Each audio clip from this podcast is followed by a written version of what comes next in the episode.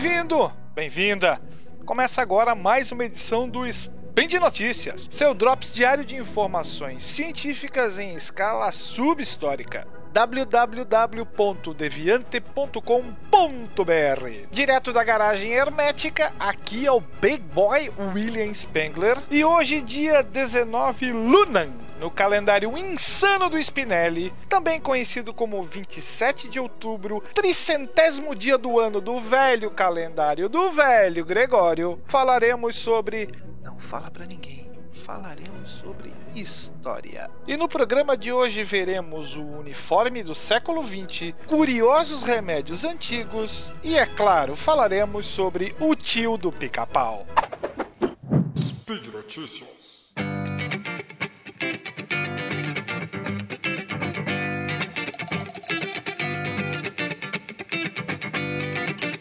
Se a humanidade teve um uniforme no século XX, foi o jeans. Fica difícil imaginar um país ou uma ocasião em que ele não seja encontrado. Serve para todas as idades e foi a primeira vestimenta utilizada por homens e mulheres. Esse caráter universal está no próprio DNA da peça. Com base em uma ideia de um alfaiate americano, um comerciante alemão criou o jeans como uma variação de um tecido francês, muito usado por marinheiros genoveses. E a cor azul característica veio do índigo, uma tintura desenvolvida na Índia.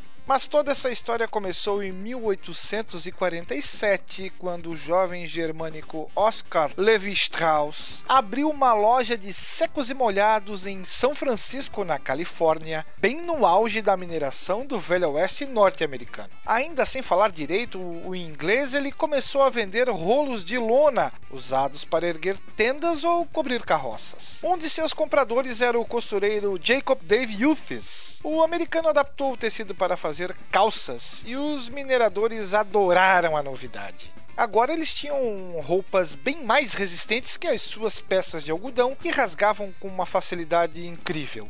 Ao saber dessa demanda, Levi Strauss contratou Yuppies e começou a fabricar a calça de lona. Mas o tecido era duro demais, as peças ficavam em pé sozinhas. Foi então que, pesquisando materiais, Strauss encontrou um tipo de brim francês também resistente, mas flexível, e começou a fazer importações da cidade de Nîmes, motivo pelo qual esse brim passou a ser chamado de denim. Essa peça chegava ao fabricante com algumas variações de cor, entre o branco e o bege, o que atrapalhava na hora de combinar as tonalidades para costurar. Então o alemão resolveu tingir o tecido com índigo. Pouco depois, Strauss percebeu que os mineradores precisavam de bolsos para guardar as pedras que encontravam. Em 1872, ele patenteou o produto. Não demorou muito para o garimpeiro Alcali reforçar os seus com rebites de metal. E assim, com esse toque final de criatividade, estava pronta a calça jeans como a conhecemos. Nas décadas seguintes, ela conquistaria os mais diversos públicos até atravessar todas as fronteiras do planeta. Desde que as pessoas passaram a se vestir não só para proteger o corpo, mas também para exibir a sua posição social, jamais houve uma roupa capaz de passar uma mensagem tão bem acabada de igualdade.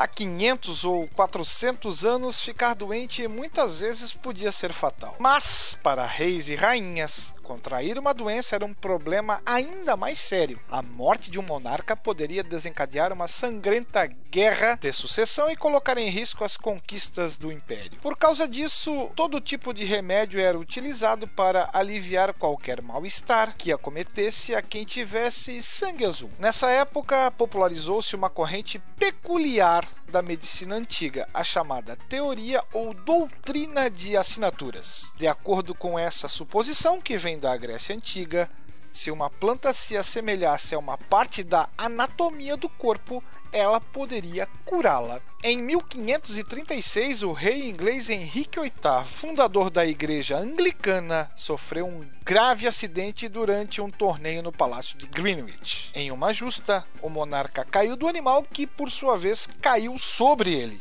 Ambos vestiam pesadas armaduras. O monarca desmaiou e permaneceu inconsciente por duas horas. Historiadores acreditam que o episódio tenha sido responsável pela brusca mudança de personalidade do monarca. Henrique VIII passou de homem generoso a tirano paranoico. Dez anos antes, em 1524, o monarca já havia sofrido um acidente semelhante. Na ocasião, Henrique VIII, que não gostava de abaixar a viseira do seu elmo, foi golpeado no olho direito pela lança do oponente. Depois disso, começou a sofrer constantes enxaquecas. O remédio prescrito ao monarca foi simples: nozes, pela semelhança com o crânio humano. Mas o fruto seco não era o único alimento consumido pelo rei para aliviar as suas indisposições. Por razões não tão medicinais, Henrique VIII comia muito, algo em torno de 5,5 mil calorias por dia. Uma grande parte delas vinha do consumo de carne. Legumes e verduras, alimentos associados às classes mais baixas, não estavam presentes na mesa do monarca. E quando Henrique VIII os comia, eram sempre cozidos, como as frutas. Na época, acreditava-se que quem comesse frutas cruas poderia contrair a malfadada peste. Além disso, um dos principais passatempos de Henrique VIII era andar a cavalo. Por causa disso, não causa surpresa que o monarca sofresse de hemorroidas. Pelo menos três, três homens conheceram intimamente as hemorroidas reais aqueles que ocuparam a posição de gentil homem. Tratava-se de um cargo privilegiado e de responsabilidade médica, pois cabia a eles inspecionar os excrementos do monarca. Como a medicina dos Tudor se baseava na hipocrática a cor da urina ou a consistência das fezes indicava se o monarca estava ou não doente. No caso das hemorroidas, o remédio prescrito era a raiz de Ranunculus ficaria, por sua semelhança com as veias inflamadas do ânus. Havia também uma cura para os problemas de digestão que não se inspirava na Grécia Antiga, mas na América recém-ocupada. Enemas, um tipo de lavagem que injeta água no intestino, só que de fumo, sim, de tabaco. Naquela época, o tabaco havia acabado de chegar à Inglaterra e acreditava-se que o fumo curava muitas dores, entre elas a constipação e a dor do estômago. Outro grande problema era a sífilis, particularmente entre os marinheiros. Especula-se que Henrique VIII também sofria da doença, mas isso nunca foi confirmado. O tratamento indicado na ocasião era injetar mercúrio no pênis. Filha e uma das sucessoras de Henrique VIII, Elizabeth I, era particularmente seletiva com a sua comida, exceto quando se tratava de doces. Por causa deles, os dentes da monarca ficaram repletos de cáries, escureceram e caíram. Em determinada ocasião, Elizabeth I teve uma dor de dente tão forte que foi necessário extrair-lhe o molar. Mas a ideia lhe causava tanto pavor que dentistas tiveram que extrair um molar de um bispo na frente dela para mostrar que o procedimento não seria doloroso. Jesus de bicicleta! O remédio para a cárie? Iociamus niger, um de seus vários nomes populares erva louca. Indicava quão arriscado era o tratamento. A planta era venenosa, também associada às bruxas e conhecida por suas propriedades mágicas. Na verdade, a planta tinha propriedades psicoativas que incluíam alucinações e a sensação de estar voando. Em 1562, quando Elizabeth I estava no trono havia quatro anos, ela caiu doente.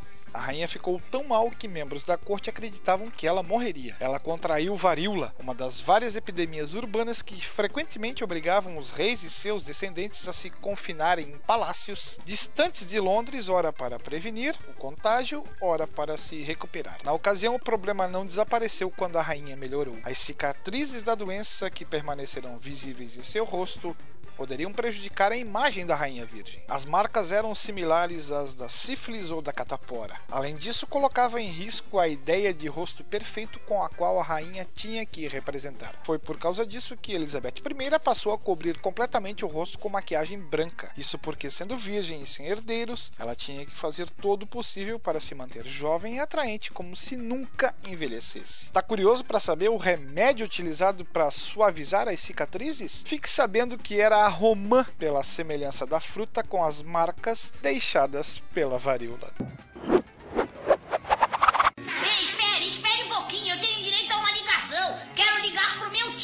É, seu tio? É, é, está certo. Tio Sam! Socorro! Com o dedo em riste, um senhor barbudo de cartola e terno azul e vermelho ameaçava. Eu quero você. A intimação era dirigida aos cidadãos americanos que perambulavam pelas ruas antes da Primeira Guerra e vinha de cartazes. O sujeito ameaçador que estampava os folhetos era Tio Sam, um homem que não existiu de fato. A versão mais aceita e oficial da criação do personagem conta que o mito começou com um carregamento de carne enviado para alimentar os soldados que combatiam na guerra de 1812. Com as iniciais US gravadas nas laterais, os caixotes foram apelidados de Uncle Sam. Tio Sam, uma referência a Samuel Wilson, o gerente do açougue de Troy, Nova York, que abastecia a tropa. A imagem mais conhecida de Tio Sam nasceu, no entanto, em 1917 nas mãos de James Flagg. Foi o cartunista o autor do dedo indicador apontado e dos cabelos brancos, nos quase 4 milhões de cópias espalhadas pelo país. O cartaz era uma adaptação de outro com o Lord Kitchener, um marechal inglês, como modelo. As peças foram encomendadas pelas Forças Armadas Americanas e seriam reeditadas durante a Segunda Guerra. Tio Sam assumia assim a imagem oficial da nação americana. Cartonistas políticos cuidaram de popularizar a imagem da nova figura. Uma das caricaturas mais emblemáticas apareceu em 20 de novembro de 1869 na revista Harper's Weekly, feita pelo cartunista político Thomas Nast. Tio Sam está sentado à mesa em um jantar de ação de graças. Era o início da associação do personagem a ideais valiosos dos Estados Unidos da América: união, liberdade e igualdade dos povos. Os traços físicos modernos, no entanto, surgiriam na revista britânica Punch. That's all, folks. Para você que, como o Tarek, está agora mesmo pesquisando sobre que malefícios eram aplacados com a utilização da beterraba, ou para você que vai conversar com seu tio para atingir a sua calça jeans na cor específica daquela raiz tuberosa, Vale conferir os links no post deste episódio aqui no Portal Deviante. Aproveite também e deixe lá seu comentário, crítica ou sugestão. Aliás, esse podcast é possível acontecer por conta do seu apoio no patronato do SciCast, através do Patreon, do PicPay e do Padrim. Bye bye, fellows!